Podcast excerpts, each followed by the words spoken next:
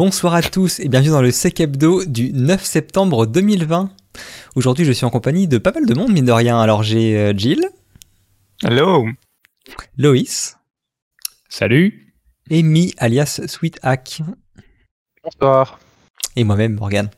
Pas Uloa. Ah, bref. Euh, Aujourd'hui, de quoi on va parler? On va parler de, de C'est la MV rentrée, contre on est fatigué déjà. Ah ouais, c'est clair. On va parler de carte MV et de comment on peut finalement bypasser le contrôle par euh, code PIN sur les paiements sans contact. On va parler de Emotet, euh, de tunneling DNS euh, via HTTPS à travers Google. Ça a l'air compliqué tout ça, on va en savoir plus après.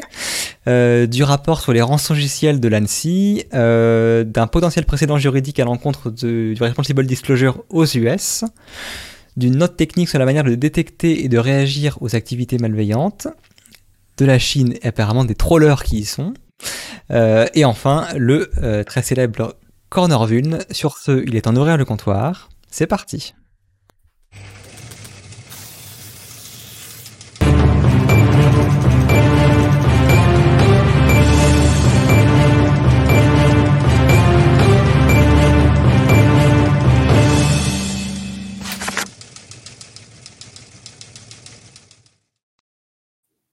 Et donc, euh, sans transition aucune, je vais commencer avec les cartes EMV. Alors, euh, je rappelle, hein, le format, enfin, EMV, c'est un standard de cartes euh, qui sont bah, les cartes avec une carte bancaire avec puce. hein, je crois que c'est ça le standard EMV. Euh, qui est en place depuis très longtemps. Et depuis maintenant quelques années ils ont euh, poussé pour le paiement sans contact. Donc à la place de mettre votre carte dans le lecteur et mettre votre code PIN systématiquement et ben vous pouvez faire des paiements d'une plus ou moins grande somme en simplement en passant votre carte au-dessus du lecteur, voire euh, d'autres outils qui sont NFC compatibles maintenant, ça peut des fois être fait aussi avec un téléphone. Votre carte est en- enregistrée dans le téléphone, votre téléphone émet, euh, communique en, NFC avec euh, le lecteur euh, de carte et ça marche tout pareil. Et eh bien, il y a des chercheurs, alors je vais pas dire de bêtises, je crois que ce sont des chercheurs suisses qui ont découvert des vulnérabilités euh, assez, assez grosses, mine de rien, dans les cartes Visa. Euh, à savoir, donc je me rappelle, il y a plusieurs euh, fabricants de cartes de crédit, il y en a genre 5 je crois, hein. enfin il y a Visa, Mastercard, euh, Discovery et d'autres trois que j'oublie qui sont quasiment inconnus au bataillon en Europe mais qui existent un peu plus aux USA. Et donc apparemment, ce que je savais pas, c'est que chacun des constructeurs a son propre protocole pour les, paiements sans contact. Donc il y a beau y avoir un standard, l'implémentation à chaque fois est différente, et apparemment les différences sont assez importantes. Parce qu'en l'occurrence, donc ce qui a été vu avec Visa, c'est que euh, le comment dire, il n'y a pas de vérification qui est faite sur euh, la communication entre le lecteur de carte et euh, la carte ou le, téléphone. Parce qu'à l'heure actuelle, en fait, ce qui se passe, c'est qu'en fait, un achat qui est relativement peu élevé, genre de l'ordre d'une vingtaine d'euros euh, ou un peu plus, puisque maintenant ça a été augmenté avec, euh, avec le, avec la, la pandémie, finalement, ils ont augmenté les seuils de paiement sans contact, parce que ça a été longtemps, euh, c'était longtemps fixé à 20 ou 25 euros de mémoire en France. Ça dépend des pays. Et depuis, ils l'ont augmenté euh, à 50 euros pour, euh, parce que les gens, en fait, ont pas envie de toucher euh, à quoi que ce soit. je donc, pense aussi, bah, c'est pas par rapport aussi au Covid aussi, je crois. Ça a été fait. euh, justement, c'est la pandémie, ce que je disais. C'est, Ouais, c'est- ouais. Alors après, enfin, faut être honnête, hein, les, les banques poussent fort pour le sans contact. Je pense que c'était un très bon argument pour essayer de monter les seuils pour qu'encore plus de paiements soient faits en sans contact. Oui. Je sais pas d'ailleurs pourquoi ils poussent pour le sans contact, mais c'est un fait. Je pense que c'est pas parce que l'argent, c'est leur coûte, mine de rien, gérer les billets, les pièces, etc.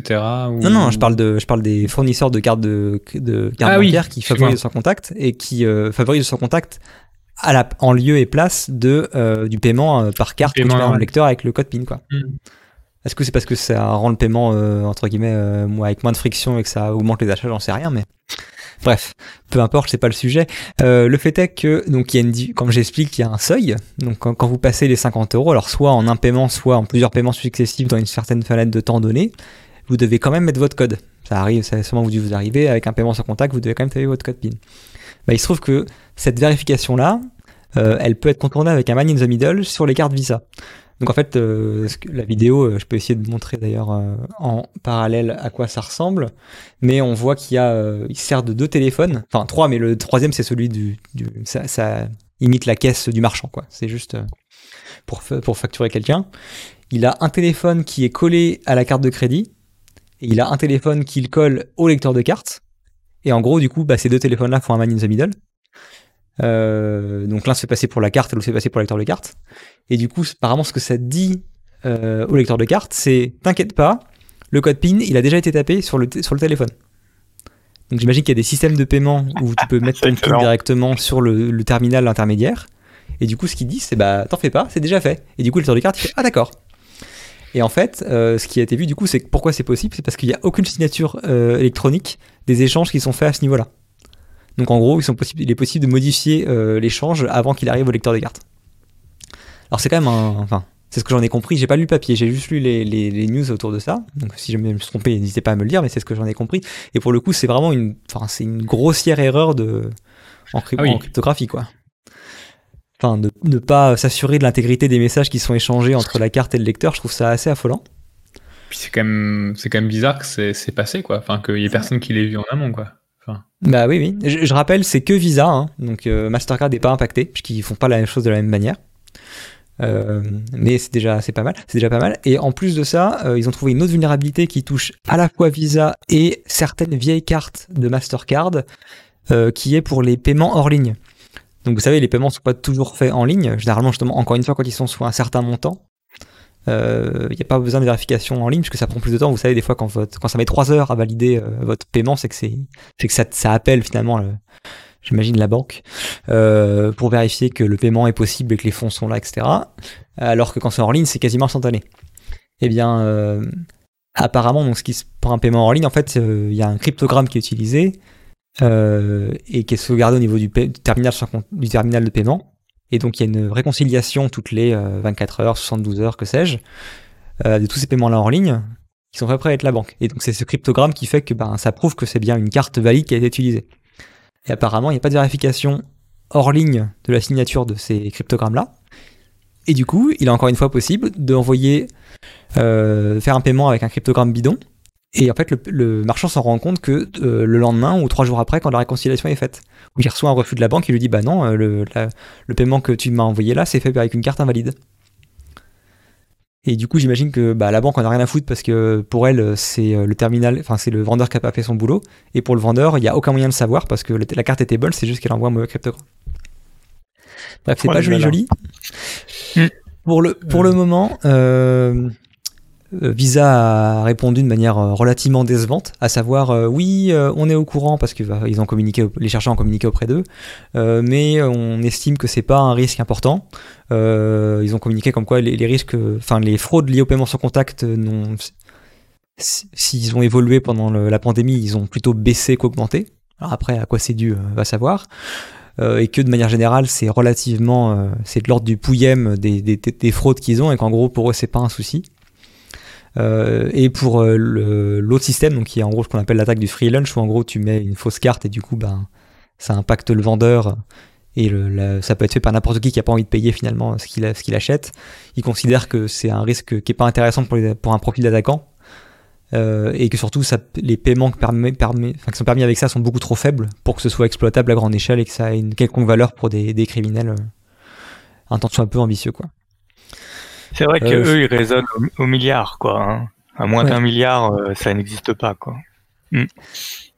Alors autant pour le deuxième, la deuxième euh, je veux bien parce qu'effectivement les paiements hors ligne c'est relativement des petites sommes donc euh, ça- pourquoi pas mais le sans contact euh, qui peut être euh, enfin qui peut être changé pour que tu puisses retirer enfin payer potentiellement un objet à 200 euros ce qui a été fait je crois dans l'expérience là en sans contact sans mise en sans mise du pin avec juste une carte volée Euh, pour le coup je trouve que le scénario d'attaque est beaucoup plus probable alors oui c'est pas du grande échelle parce qu'il faut voler physiquement une carte de crédit ou faut potentiellement la copier euh, dans le métro avec euh, les outils qui vont bien. Euh, mais ça reste quand même vachement intéressant. Ah, puis surtout, les... quand c'est pas beaucoup, quand c'est pas très cher, des fois aussi des gens le voient pas. Tu vois, c'est aussi le cas où le fameux cas où tu vas retirer euh, 1000 euros, 1500 euros, tu vas le voir direct, mais euh, 15 euros, 20 euros, etc. et tout. Enfin, c'est. Je trouve que ça marche beaucoup plus que, que les grosses sommes, quoi. Bah ouais. Et euh, pour le coup, en plus, un problème qui est récurrent avec les paiements, hein, c'est euh, qui est-ce qui est responsable? Parce que souvent, le, la position des, des banques, c'est que la carte bancaire euh, système EMV est réputée infaillible. Et par conséquent, si quelqu'un fait un paiement avec ta carte, euh, c'est toi qui es responsable. Ça veut dire que tu as laissé ta carte avec ton code PIN à quelqu'un qui a pu faire un paiement. Euh, et donc c'est toi qui es responsable. Et donc bah il n'y a pas de chargeback, tu vois.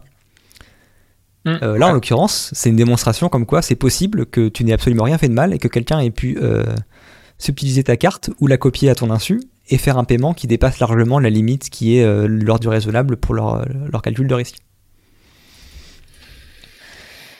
Donc voilà, Non, après, ça veut pas dire et, euh, Oui. et là, c'est du pack. Là, concrètement, c'est ce qu'on a découvert euh, et on a contacté Visa. Enfin, il y a des, il y a des Ah oui, bah, les chercheurs ont contacté Visa, ils ont un papier qui est publié, etc. Euh, D'ailleurs, ce qu'ils expliquent, c'est que la vulnérabilité en tant que telle euh, peut être résolue avec un simple, une simple mise à jour logicielle. Donc, euh, ça veut pas dire que. Enfin, Visa a pas dit qu'ils allaient pas fixer le truc.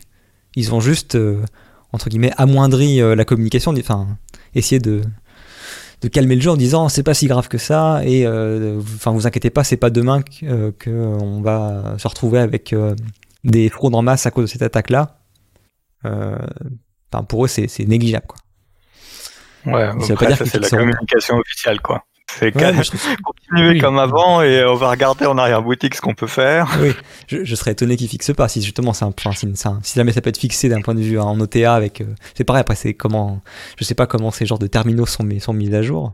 J'ose espérer de manière relativement euh, transparente. Donc euh, il y a des chances que ce soit fixé par le par la suite mais c'est vrai que bon je trouve ça un peu moyen comme communication quoi. Et c'est tout et du coup je laisse la main à Mi pour parler des motettes si tant sou- enfin si tant est qu'il soit prêt bien sûr Il est réveillé. Oh oui, oui, oui, je suis réveillé. magnifique Euh, du coup, Emotet. Hop. Euh, donc, euh, ça fait un peu de bruit ce week-end hein, parce que euh, le JDD a sorti une information comme quoi le tribunal de Paris euh, s'est fait attaquer. Euh, c'est soupçonné d'être Emotet. Euh, Il y a des informations qui sont sorties comme quoi c'est Emotet. Les informations euh, qui ont été données aux, journa- enfin, aux, rédactions pardon, ressemblent quand même beaucoup à du Emotet. Au final, ça a été confirmé après que c'était du Emotet par d'autres canaux. Par rapport à ça, bah, c'est classique, hein, ils se sont fait attaquer. Là où c'est intéressant de, noter, c'est qu'ils ont attaqué le ministère de la Justice. hein. Et euh, a priori, ils ont bien bien choisi puisqu'ils ont tombé euh, sur euh, le procureur. Donc c'est pas mal. C'est une bonne idée pour eux, je pense aussi. Euh, donc euh, Il n'y a pas rapport à- un truc avec le ministère de l'Intérieur. Enfin, justement, on sait pas. euh, ils ont remonté qu'il y avait un point doc, mais on sait pas si vraiment c'est Emotet. Mais Ouais, ça fait quand même un peu beaucoup émotet. hein. ouais, mais bon. Après, nous, laisserons les personnes euh, faire euh, leurs conjectures et leurs hypothèses par rapport à ça.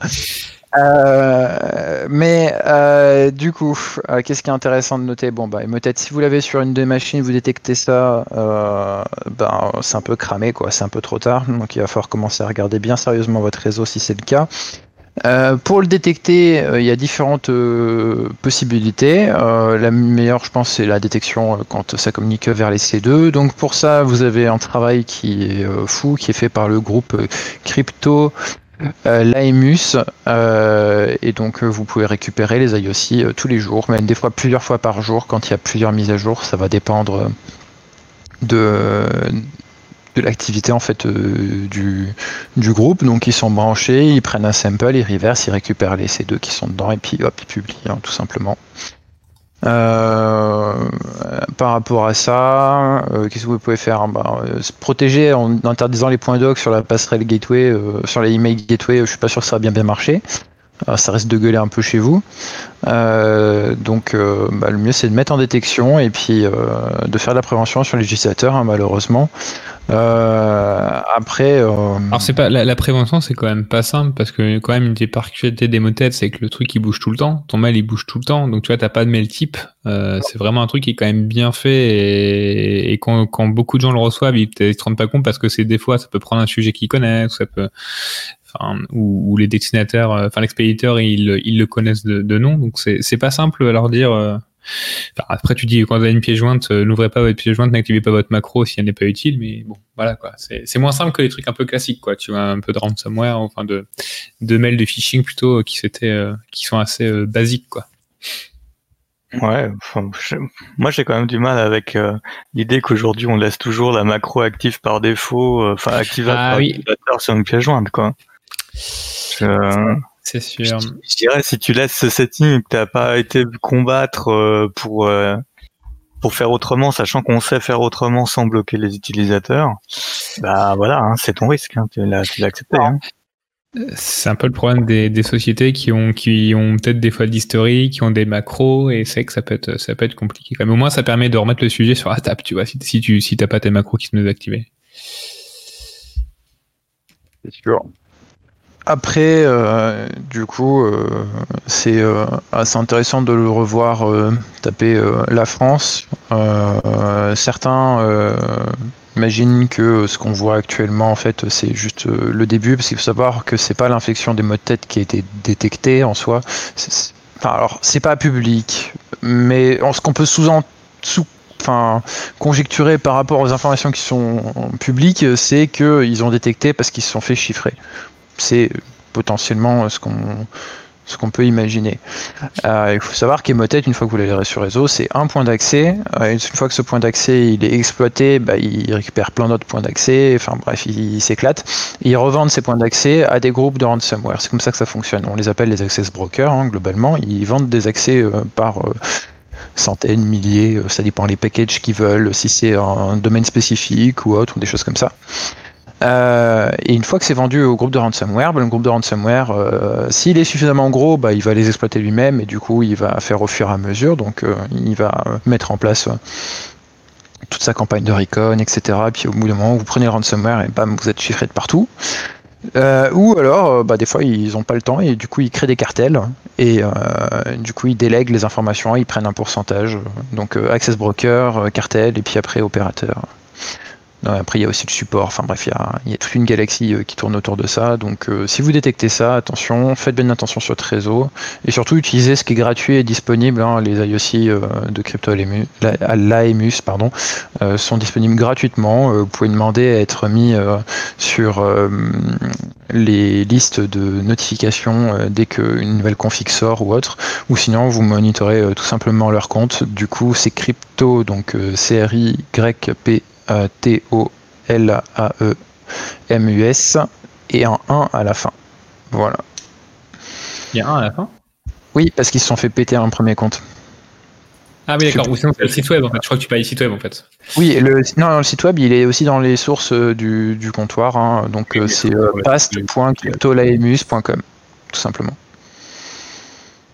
Voilà. Est-ce que vous avez des choses à rajouter? Et t'as des, as des posts, euh, t'as des, as des posts d'IOC euh, limite deux fois par jour, quoi. Bah, c'est, en fait, c'est au fur et à mesure qu'ils, voient les configs évoluer. Ouais. Et du coup, euh, bah, en passant, on remercie hein, du coup CryptoLaemus pour leur travail hein, quand même. C'est qui CryptoLaemus exactement? C'est quoi? C'est une équipe, hein, c'est ça? C'est plusieurs personnes derrière. Après, Parce que Malware, je trouve que Malware Tech qui est dedans, mais je sais qu'il y en a peut-être d'autres. Ouais, il y a un about avec euh, plein de euh, Ouais, voilà, il y, a, plein de handles derrière, donc euh, on va peut-être pas tous les citer, mais il y en a quand même pas mal, effectivement.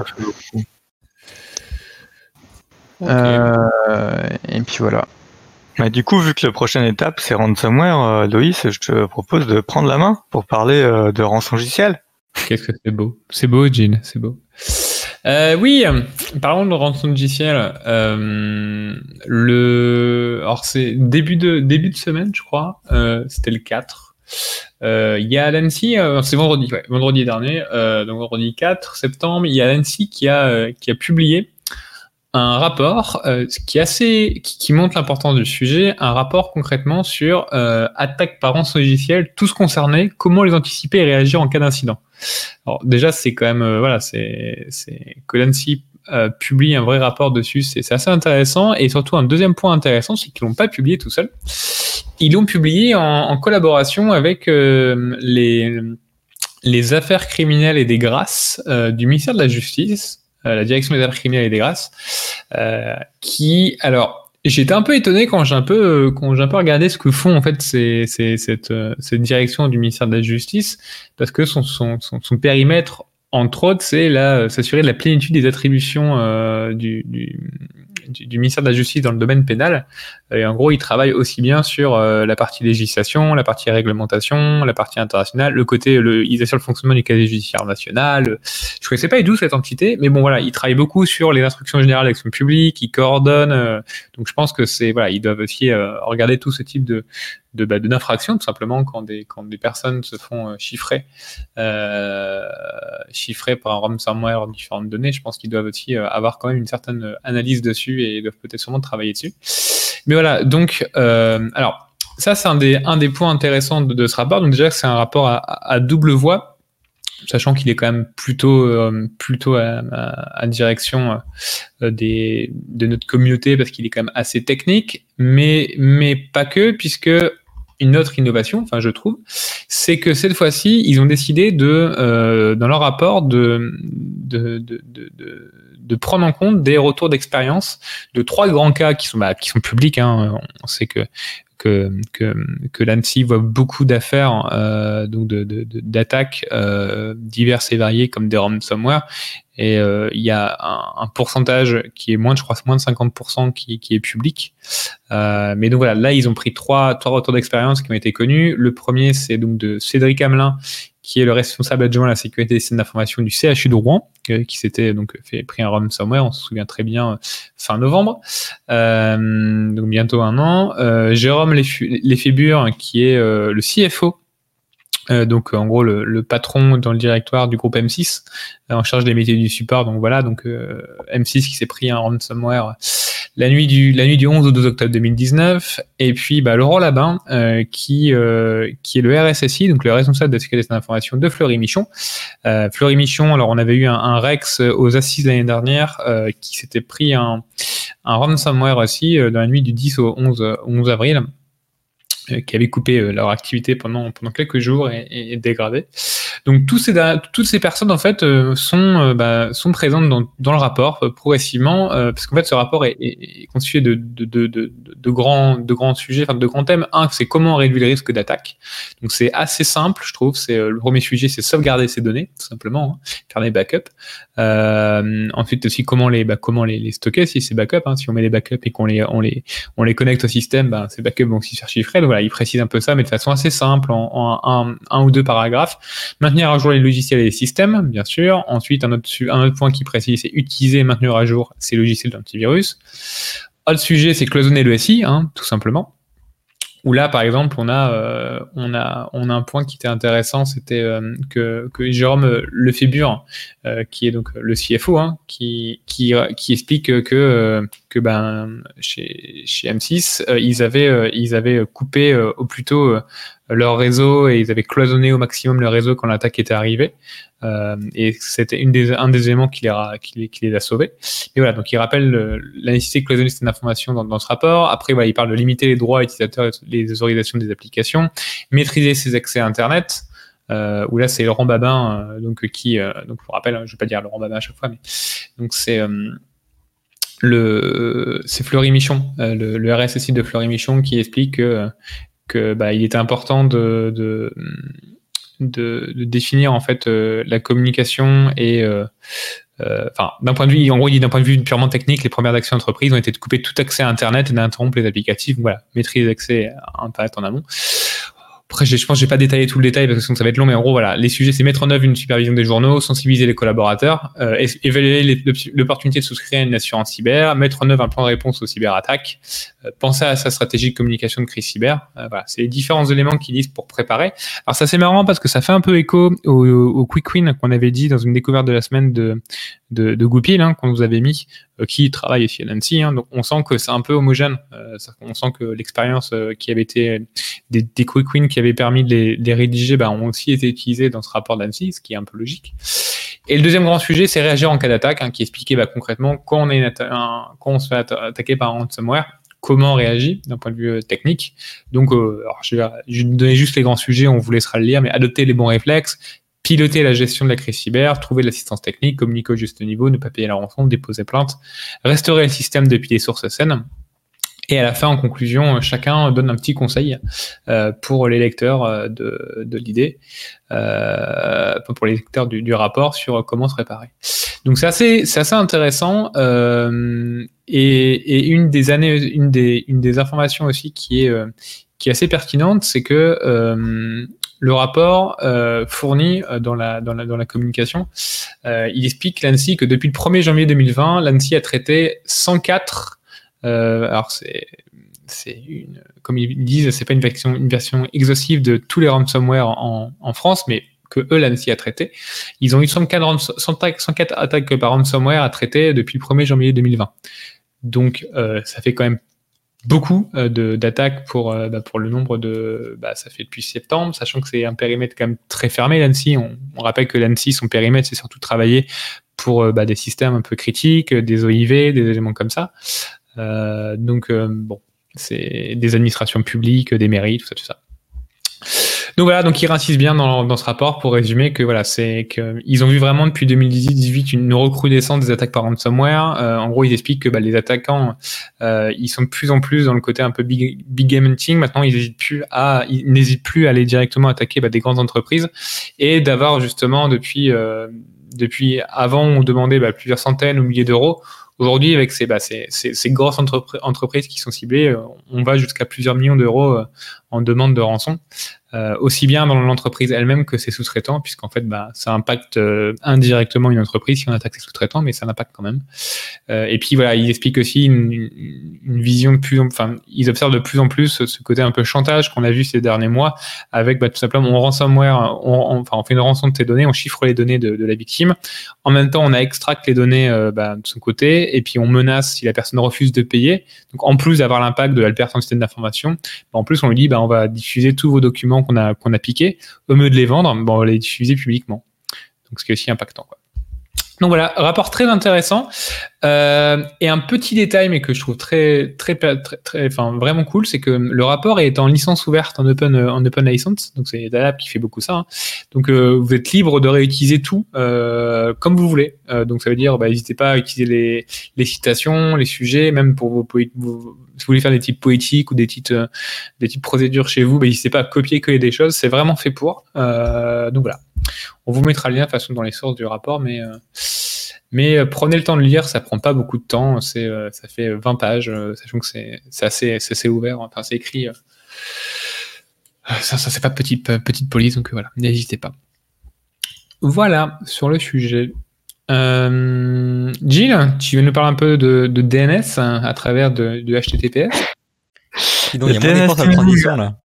Ouais, sans un relâchement. C'est ouais. terrible. Je sais pas, Google. Comment je pourrais trouver HTTPS euh... Ah, laisse tomber court, vas-y. ah, pourtant, euh, pour, euh, pour réussir à exfiltrer, euh, des fois il y a des firewalls, c'est casse-pied. Ah non, mais non, regarde, c'est de l'état lab, c'est de l'open source, donc c'est open, c'est ouvert, mais des fois tu peux aussi chiffrer, et pour chiffrer, tu utilises HTTPS. Mais attends, qu'est-ce qu'on peut faire en HTTPS Waouh wow. Arrêtez les euh, en gros, qu'est-ce que ça dit? Ben, En fait, le titre dit tout. Euh, DNS tunneling over HTTPS through google.com. L'idée, c'est que euh, le domaine google.com est généralement whitelisté. Et donc, les connexions HTTPS vers google.com sont généralement whitelistées. Et Google offre un super service qui s'appelle dns.google.com qui permet de faire des requêtes DNS sur HTTPS.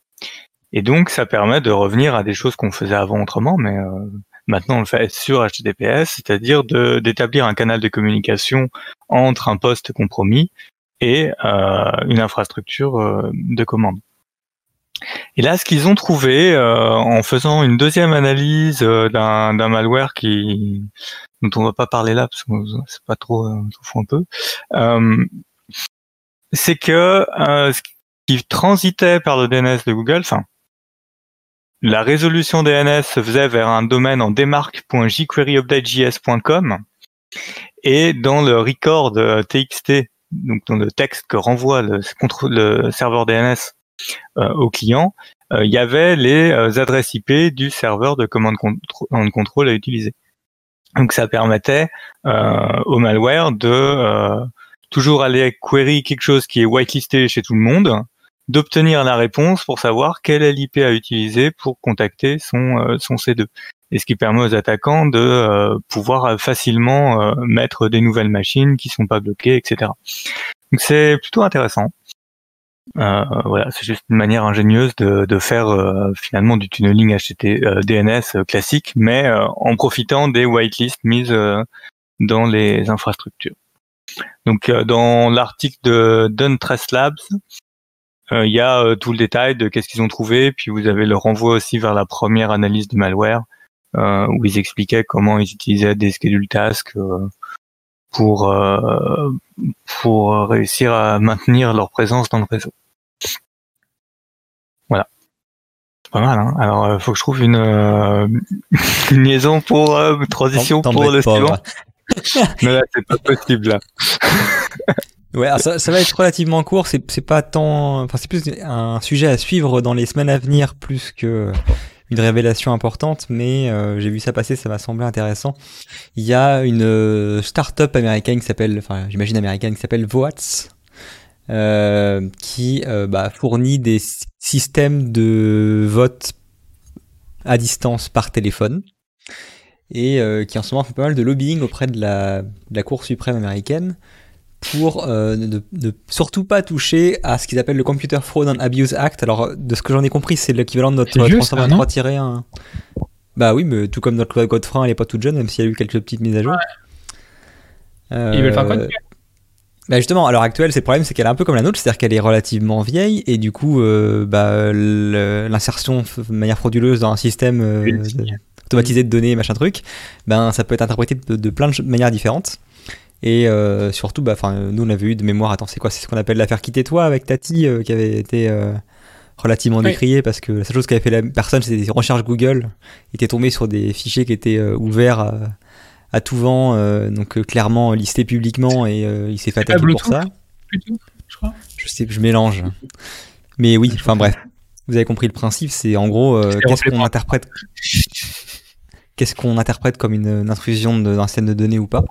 Et en l'occurrence, euh, euh, bah, connu pour euh, être relativement euh, véhément contre bah, les analyses qui sont faites à leur, enfin, contre leur volonté. Donc, c'est vrai que ça devient relativement courant de nos jours. Hein, mais il y a même des bug bounty, etc., qui s'organisent autour de ça. Mais c'est ce qu'on appelle le responsible disclosure, où tu as des personnes qui sont pas forcément mal intentionnées, qui auditent un système qui accède publiquement, trouvent une vulnérabilité et le remontent auprès de la boîte. En l'occurrence, euh, ils aiment euh, à dire que leur système est infaillible et parfait, et ils aiment pas du tout qu'on commence à regarder euh, dans, leur système sans leur autorisation. Et du coup, ils essaient de faire passer le fait que ben on ne puisse pas, en tant que chercheur sécurité, auditer un système sans l'autorisation préalable de l'entreprise en question. Donc, ce qui va un peu à l'encours de, des tendances actuelles, en tout cas.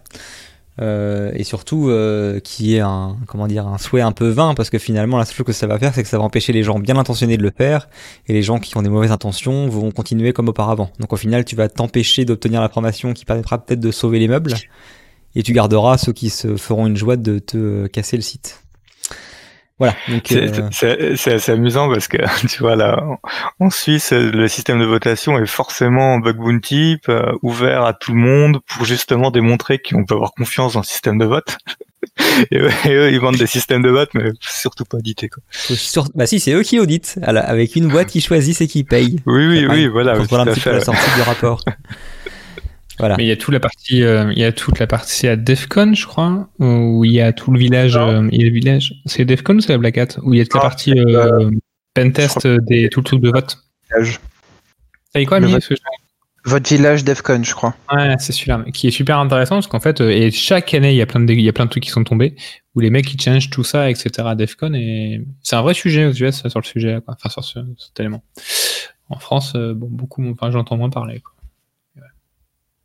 Donc voilà, il y a pas mal de gens euh, qui se mobilisent euh, outre-Atlantique euh, contre ça. Enfin, il y a, il y a là, c'est quoi, c'est Bugcrowd qui a parlé, HackerOne qui a expliqué aussi qu'ils n'étaient pas d'accord avec la position de Voats. Il y a EFF qui sait Bref, tout le monde commence à être un peu vent debout et expliquer que c'est une conception un peu datée et que faut au contraire, faudra au contraire que la loi soit plus claire et qu'elle protège ce genre de, enfin, qu'elle permette pas finalement à des boîtes de bâillonner des personnes qui sont qui cherchent à entre guillemets améliorer les choses pour les citoyens avec des menaces de procès et que bah, c'est pas la, façon à suivre. La décision n'est pas encore faite, il n'y a pas de changements qui ont été encore faits. Apparemment, c'est suite à une affaire qui va aller à, qui va atteindre la Cour suprême. Je pense que c'est un peu le même système que ce qu'on a en France, à savoir que pour avoir des jurisprudences, il faut que ça monte aux plus hautes cours euh, de justice mm. et que la décision soit prise à ce niveau-là. Et du coup, ça permet euh, aux juges par la suite de, se baser sur ces jurisprudences pour prendre des décisions. Je pense que c'est là un peu ce qui est en jeu. Et donc, euh, il y a Watch qui fait du qui fait un peu de lobbying pour que ça aille dans le sens qui l'intéresse, qui n'est pas forcément le sens qu'on souhaiterait. Voilà, tout ça pour dire qu'on n'a pas encore les, suites de tout ça, vu que c'est un sujet un peu chaud en ce moment, les élections aux US ça, et les élections à distance super touchy. Voilà, je pense qu'ils ont un bon climat pour leur lobby là. Euh, vu mm. qu'il euh, y a certaines personnes de l'État américain qui aiment à dire que c'est manipulé par les États, et, États étrangers, etc. Je pense que c'est un, comment dire, un, un engrais parfait pour ce genre de communication. Donc euh, on verra comment ça évolue, mais si jamais on a des nouvelles, on vous tiendra au courant. Et en parlant d'États étrangers, je crois qu'il y a Louis qui va nous parler de Chine. Pas mal. Euh, oui, oui. Alors, euh, en fait, il y a la. Il y, a, il y a la Chine qui a tout simplement euh, proposé, proposé, alors je cite le nom, le, la Global Initiative on Data Security. Alors, cette, euh, cette, initiative qu'ils qui, qui, propose a pour objectif pour eux euh, de, de s'assurer que le monde adoptera euh, une utilisation des données la, plus, la, plus saine par les gouvernements et le secteur privé. Oui, la, la, Chine, a, la Chine a, fait a, proposé huit points pour s'assurer que tous les différents pays euh, prennent en compte en fait euh, bah, ces différentes règles euh, qui sont un petit peu surprenantes venant de la Chine, sachant connaissant en fait bah, tout ce qu'ils font autour hein, entre the, the, the Great, quoi, the Great Firewall, enfin et leur, leur politique aussi sur, bah, sur sur différentes données.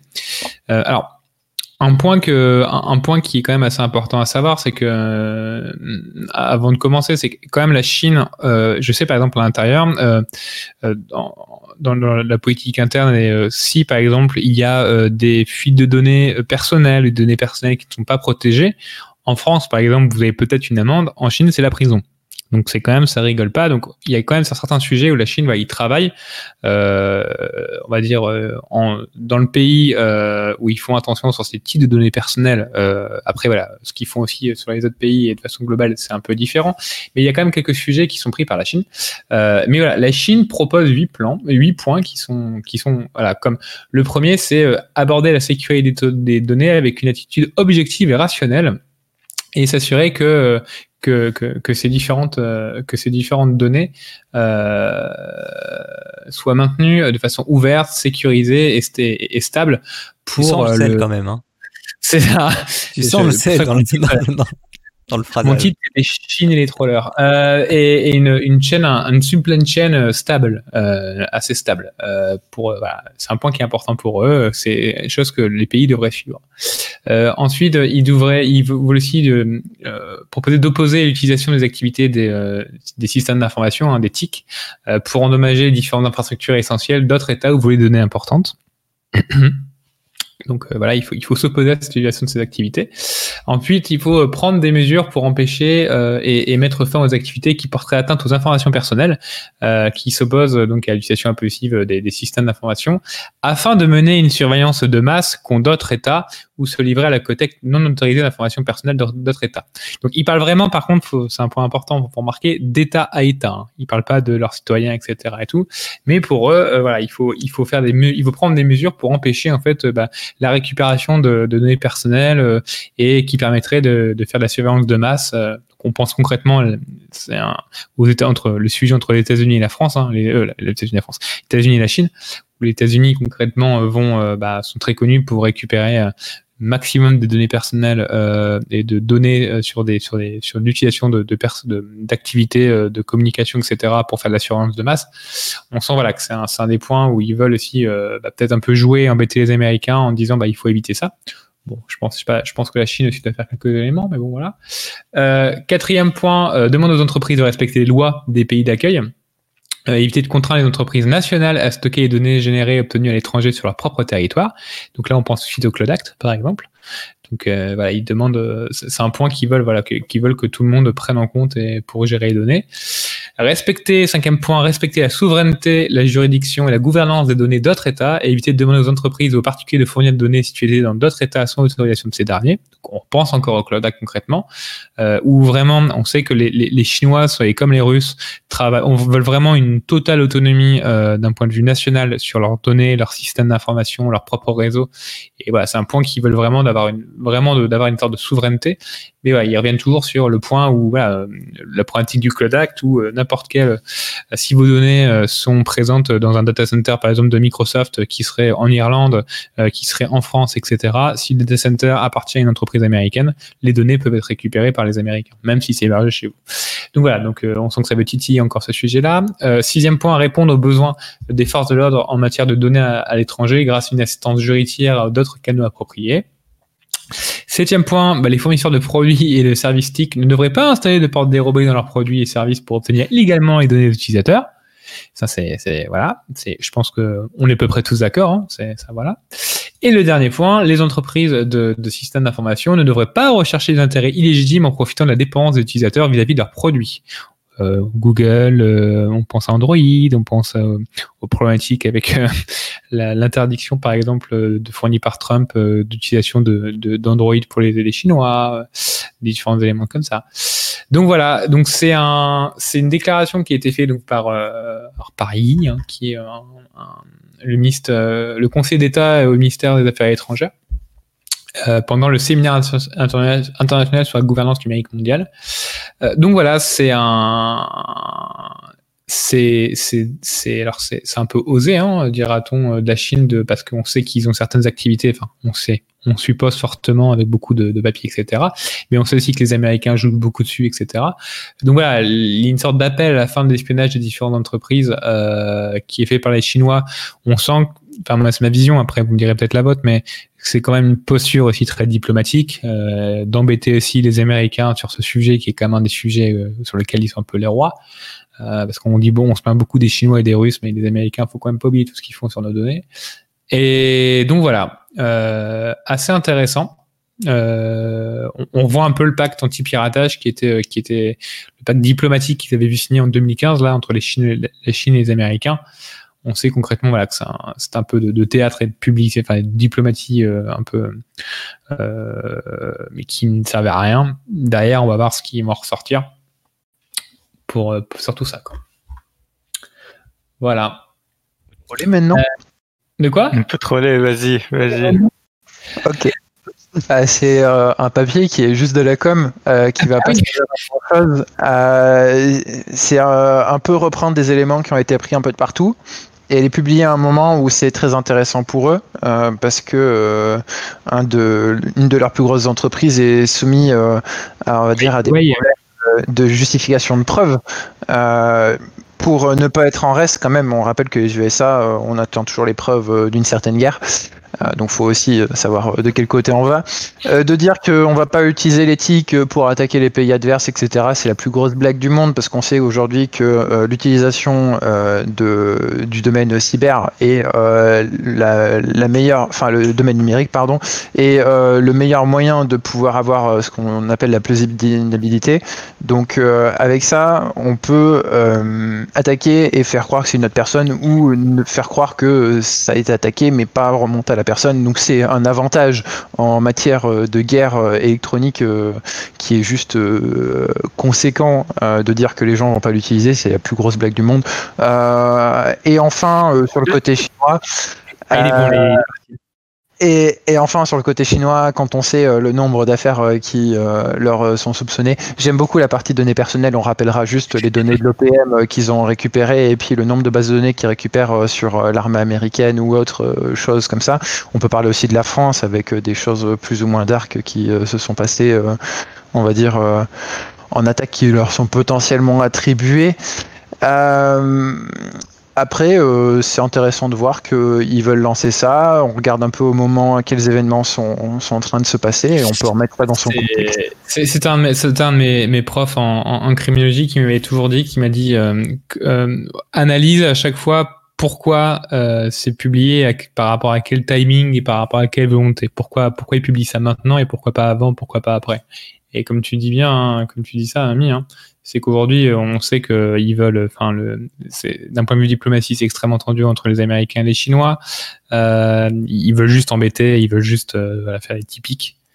Bon, voilà, c'est pour ça que mon, le titre Manu c'était Chine les trollers, hein, mais bon, voilà, c'est, ils ont voulu, ils ont voulu faire une global, une global initiative on data security. Euh, peut-être que tout le monde va adapter ça, attends, on sait jamais, que tout le monde va respecter et que le monde sera parfait. Hein Soyons positifs. On, on, est, on, on, est on a de Paris hein, aussi. Hein.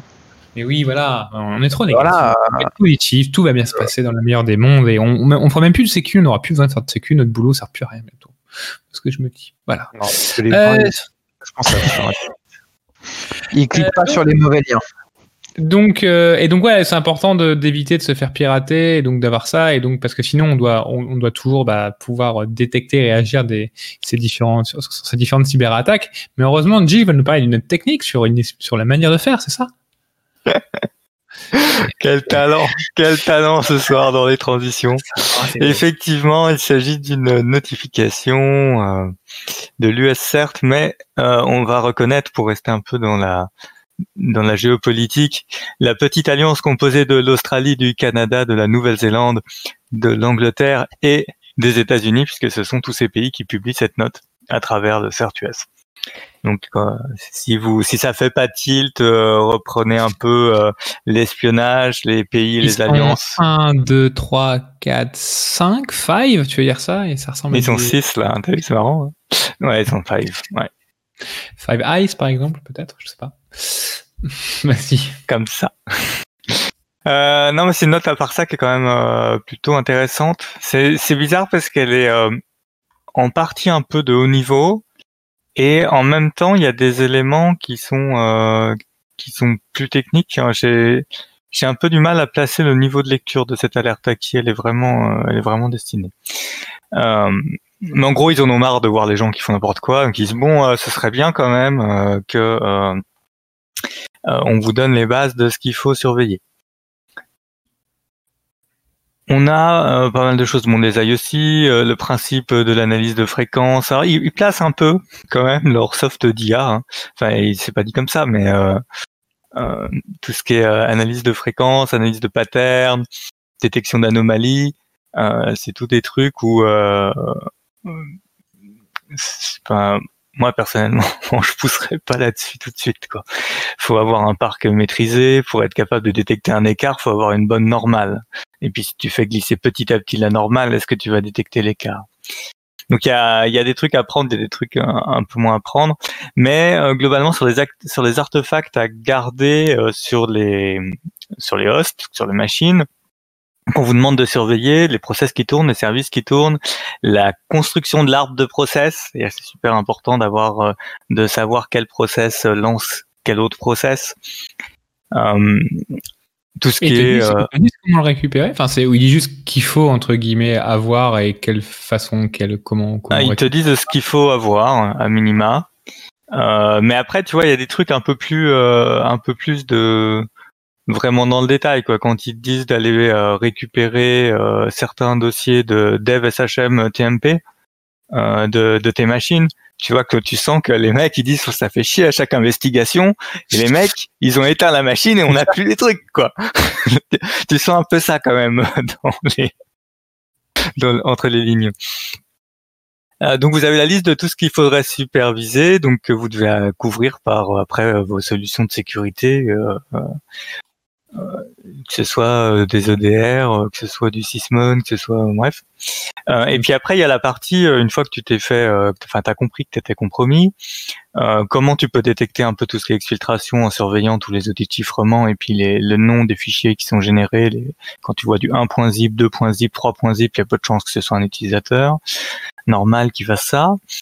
Euh, des trucs que les gens peut-être un peu tendance à oublier de vérifier, je sais pas, parce que je crois je tourne pas trop dans le monde des Linux, mais c'est tout ce qui est euh, le contenu des fichiers Authorize Keys.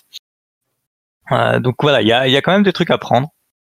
Euh, et à un moment, il me semble qu'il y a voilà, il y a les erreurs habituelles dans la réponse à incident. Et, là, je, suis très content qu'ils mettent tout ça. En gros, ils disent arrêtez de, de, juste mettre la machine compromise à la poubelle et d'en mettre une autre. Hein. Comprenez l'attaque avant de faire de la remédiation. Euh, bon, ça va tant que t'as pas un ransomware qui est en train de se propager hein, sur ton réseau, bien entendu. Euh, mais euh, globalement, ce qu'ils expliquent à travers les, les différentes mistakes, ils ont même fait une image. J'espère que ils pensent que ça va repartir sur les réseaux sociaux. Euh, donc mettez pas les PC à la poubelle, vous amusez pas à reconnaître, à faire de la reconnaissance sur l'infra euh, adverse, parce que bon, on est US, hein, hackback euh, c'est potentiellement plus facile qu'en France. Euh, donc si vous commencez à pinguer l'infra de l'attaquant et qui supervise correctement son infra, ben, il va le voir quoi.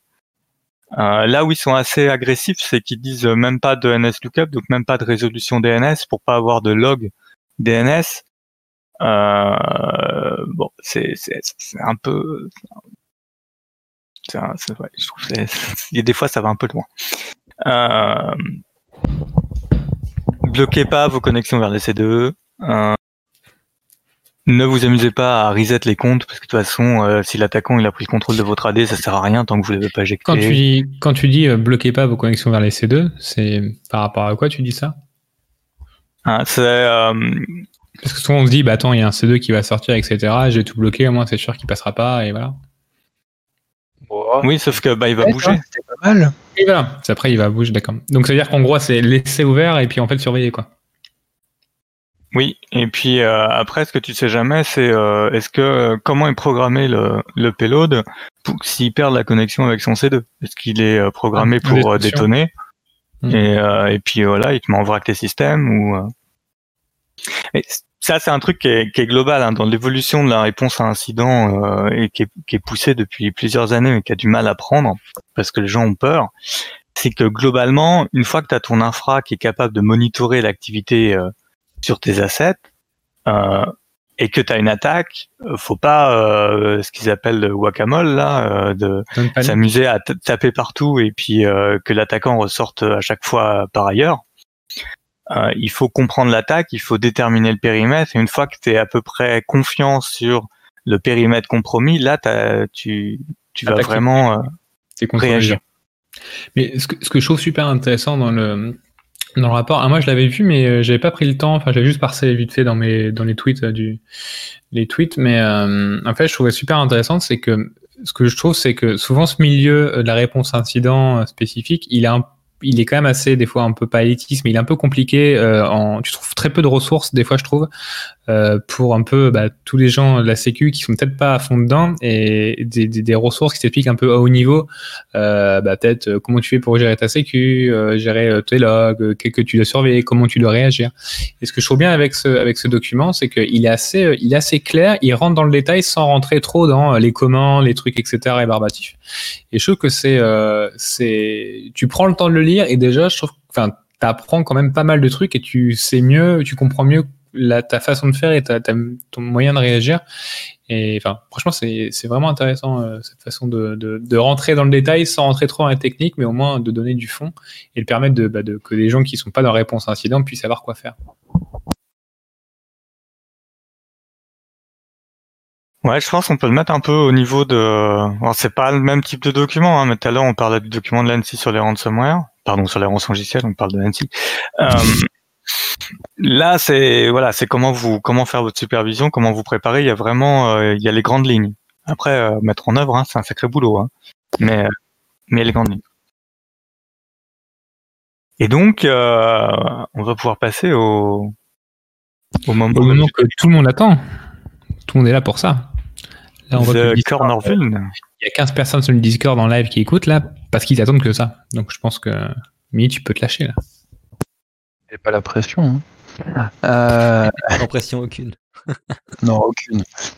Euh, du coup, on va commencer avec euh, Palo Alto Network euh, qui a fixé euh, des vulnérabilités euh, plutôt sympas. Euh, donc on en a une en 9.8, la CVE 2020-2040 sur PanOS, un buffer overflow euh, sur leur portail captif où la solution de, de multi-facteur est activée. ça concerne pas mal de distrib, donc attention à ça. ensuite, on a encore une autre chez Palo Alto. Euh, si je dis pas de bêtises, euh, elle est là. Donc euh, la post hot RCE, c'est la CVE 2020 2037. Encore une post hot, la CVE 2020 30, CVE 2020 2038. On a une note DOS en CVE 20 2039 et du cross scripting sur la CVE 2020 2036 pour Palo Alto. Euh, c'est pas encore euh, publié les détails, mais ça pourrait euh, l'être parce que les chercheurs qui l'ont trouvé sont des fois prompts à, publier les infos. Alors pour l'instant c'est pas trop de bruit donc je sais pas si ça va les motiver ou pas plus que ça à publier ou pas dessus. Ensuite nous avons du Microsoft. Alors Microsoft c'est. Pas Tuesday voilà, tout à fait. Un patch Tuesday plutôt calme, moi j'aurais dit. Euh, il y a quand même 2-3 points qui sont quand même à regarder. Donc on a euh, de la RCE, CVE 2020, 168-75 en post-hot. Euh, sur Windows, on a une post-hot aussi en 2020, 1550, 1252 pardon.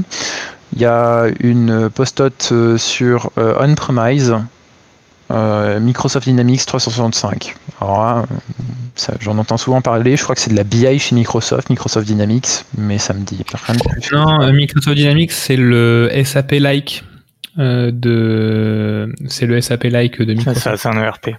C'est ça. D'accord. Ok, bon, bah je le ferai. Windows Graphic Device Interface. du coup, là, il y a besoin de d'interaction utilisateur. Donc là, c'est la CVE 2020 1285.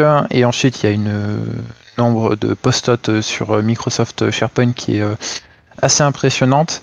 Alors sur SharePoint, on va peut-être garder 2-3 secondes dessus parce que euh, on a pas mal de post-it et il faut savoir qu'à partir du moment où les SharePoint sont compromis, on peut faire pas mal de dégâts. Et il y a récemment, je sais plus combien de millions de je crois qu'il y avait 1 ou 2 millions euh, de SharePoint euh, qui étaient euh, accessibles sur Internet, donc ça peut faire quand même pas mal de dégâts si c'est utilisé. Puis après, bon, c'est souvent compromis, que ce soit du OneDrive ou du SharePoint, et puis bah, après, on peut avoir des services qui peuvent utiliser du coup ces compromissions pour rester d'autres documents, pour compromettre d'autres entreprises, et puis après, vous vous retrouvez à alerter des prestataires que vous avez vu qu'ils étaient compromis parce qu'ils vous envoyaient des conneries. Quoi. Euh, ensuite, on a du Windows Media Audio Decoder. On a deux, euh, donc la CE 2020 1593 et 1508. Euh, du COM, et donc là CVE 2020 09 22. Windows Text Service Module 2020 09 08. sur les codecs librairie, CVE 2020 1319 et 1129.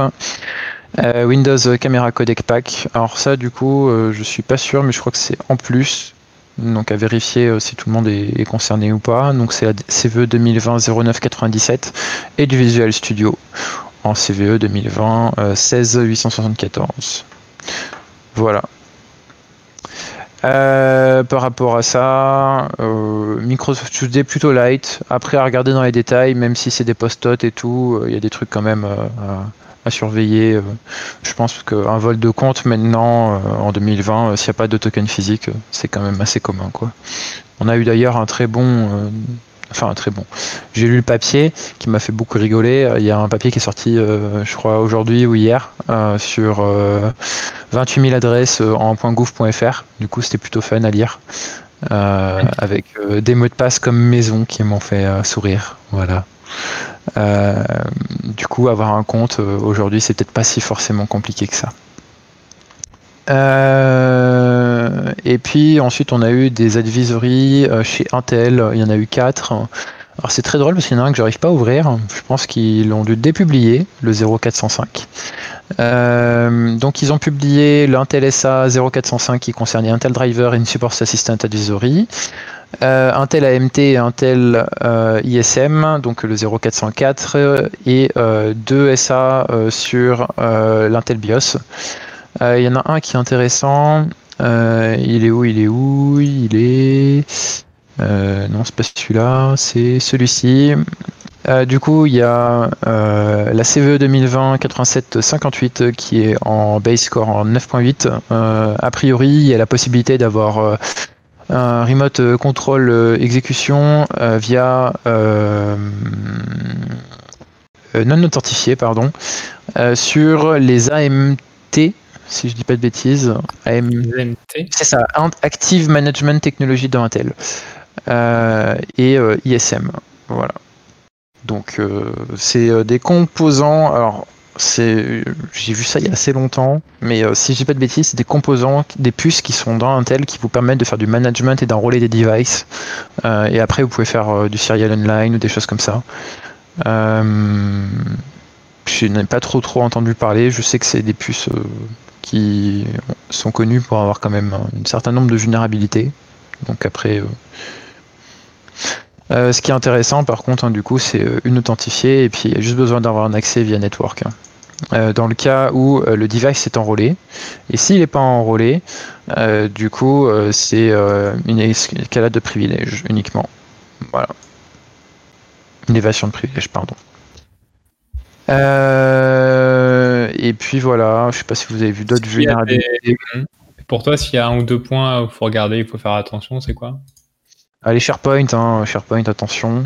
Euh, et puis après, bon, bah, les puces AMT, euh, c'est du Intel, hein, donc euh, tant que les POC sont pas sortis, euh, tranquille. Et puis pour patcher les puces, hein, je crois qu'il faut faire une mise à jour. je suis pas sûr que ce soit du BIOS. Je faudrait que je vérifie, mais je sais que c'est de, de mes souvenirs, c'était pas quelque chose de facile à faire les mises à jour AMT. J'ai vu autre chose. Il faut que je le retrouve. Je l'ai ouvert dans mes X onglets euh, qui m'a fait beaucoup rigoler. Euh, les vulnérabilités sur les scanners de vulnérabilité. Euh, J'ai dû mettre ça dans Trello. Ah oui, attends, j'ai vu un truc passer sur les scans de vuln vulnérables. Attends, c'était quoi Hmm, je crois que c'est lui. C'est R7 ou quoi Non, c'est pas rapide, c'est Euh, c'est Gabor Matous. Euh, je sais pas chez qui il est. Euh, donc, a publié ça sur euh, Medium. Testing Docker, CVE scanner, part 2.5. euh, et du coup, après, vous avez l'exploitation des scanners de CVE. Alors, euh, je vais pas rentrer forcément dans le poste, mais moi j'ai trouvé ça intéressant parce que c'est souvent quelque chose qui est né- négligé, malheureusement, la mise à jour des scanners de CVE. Et bah, on sait globalement qu'ils tournent souvent sous des distribs Linux et donc euh, bah, les vulnérabilités, en fait, il faut savoir quand elles sont trouvées chez Linux. Après, bah, le fournisseur, s'il n'est pas forcément au courant ou qu'il a oublié qu'il utilisait cette librairie, par exemple, parce que ça arrive, euh, bah, il va mettre du temps pour patcher. Donc vous pouvez avoir euh, les mecs qui ont publié l'exploit sur Linux en disant bah voilà, on l'a corrigé il y a un mois, on le publie maintenant. Et puis en fait, il faut deux mois à l'éditeur derrière pour patcher. Donc euh, des fois, il y a des, des trucs intéressants comme ça qui sortent. Bon après, ça dépend des implémentations et tout aussi, voilà. Mais mais euh, c'est toujours intéressant et puis bah, c'est souvent oublié. Donc moi, je trouve ça intéressant de, de remettre un, un petit coup de projo dessus. Voilà. Il y a, hum, il y a Woonribe qui nous dit sur le Discord, là, sur le canal live, qui a aussi une petite RCE Exchange qui est tombée aussi. Euh, je l'ai mentionné au début, non? Je sais plus. Euh, Que je dise pas de bêtises. Alors, Ouais, 2020, 16, 875. 175, ouais, une Mm. post-it. Je l'ai pas mentionné? Ok, bon bah voilà. Euh, du coup, euh, merci Woodrive. comme c'est post-authentification, c'est pas trop. euh, Oui. C'est ça. Ça n'empêche pas qu'il faut patcher, mais c'est les patching classiques. quoi. Il a score à 9-1. Sur la... Moi, je pensais qu'il était moins, tu vois. euh, mais finalement, il a mis à 9-1. Avec. euh, Il doit y avec- avoir moyen de trouver des trucs sympas. Euh, et puis, euh, je sais plus si dans les vulnes de, de cette euh, de, de ce patch Tuesday ou pas, mais il y a euh, Travis euh, de chez Project Zero qui a trouvé une vulne qui permet d'ajouter des administrateurs directement. Tac tac tac. Ouais, J'ai perdu mon bookmark. Bon, je retrouverai ça, je le mettrai dans les liens. Euh, C'était très intéressant parce qu'en fait, il pose la question de savoir si c'est une vulne ou si c'est une backdoor. Voilà. J'aime beaucoup la question. Moi, moi, je C'est- je suis pas de discussion, surtout en ce moment avec euh, tout le contexte. C'est- très drôle. Je trouve que Voilà. c'est une bonne, euh, bonne question pour clore euh, le comptoir. Mais parfaitement. Eh bien, euh, comme d'habitude, on vous remercie pour être si nombreux à nous écouter, aussi bien en offline qu'en live. Ce soir, on est particulièrement nombreux, je trouve, donc euh, merci à vous. Ouais, je sais pas, c'est peut-être le mercredi. Les gens aiment bien le mercredi, je sais pas. Ils sont vus. Oh là là, il y a, il y a Loïs. Qu'on vienne. Si- en vrai, on l'avait même pas annoncé, donc ça peut même pas être ça. Par contre, on peut annoncer quelque chose. euh, Bah oui. on peut annoncer quelque chose, C'est que la semaine prochaine, il y a un dossier qui sort. Il est prêt. C'est bon. Ça y est, là, maintenant, monté. on s'engage. On le dit. Semaine prochaine, ça On sort. On a mis, on a, on a mis du sang. Et le pire de tous, c'est que c'est même pas le dernier épisode qu'on a enregistré. Et alors là, c'est, ça fait, ça fait, première- fait longtemps qu'on n'a pas dit ça, tu vois. On a un incroyable. backlog et qu'on va pouvoir en- envoyer d'autres choses après. C'est impressionnant. Backlog. Pas trop de teasing, pas trop de teasing, doucement. Ouais, ouais, cool. Hein, euh. Un Jake qui nous fait le montage. Un, un. Faites gaffe parce qu'on va Euh, ouais, hein. sur 25 épisodes par la suite, là, un documentaire en série. Oui, on va faire une série Netflix aussi, donc n'hésitez pas. euh, pas. On, on va y réfléchir. Bref, merci encore euh, pour nous avoir suivis. On se donne rendez-vous très très bientôt pour un prochain épisode. Sur ce, il est temps de fermer le comptoir. À plus tard. Au revoir. Allez. Ciao, ciao.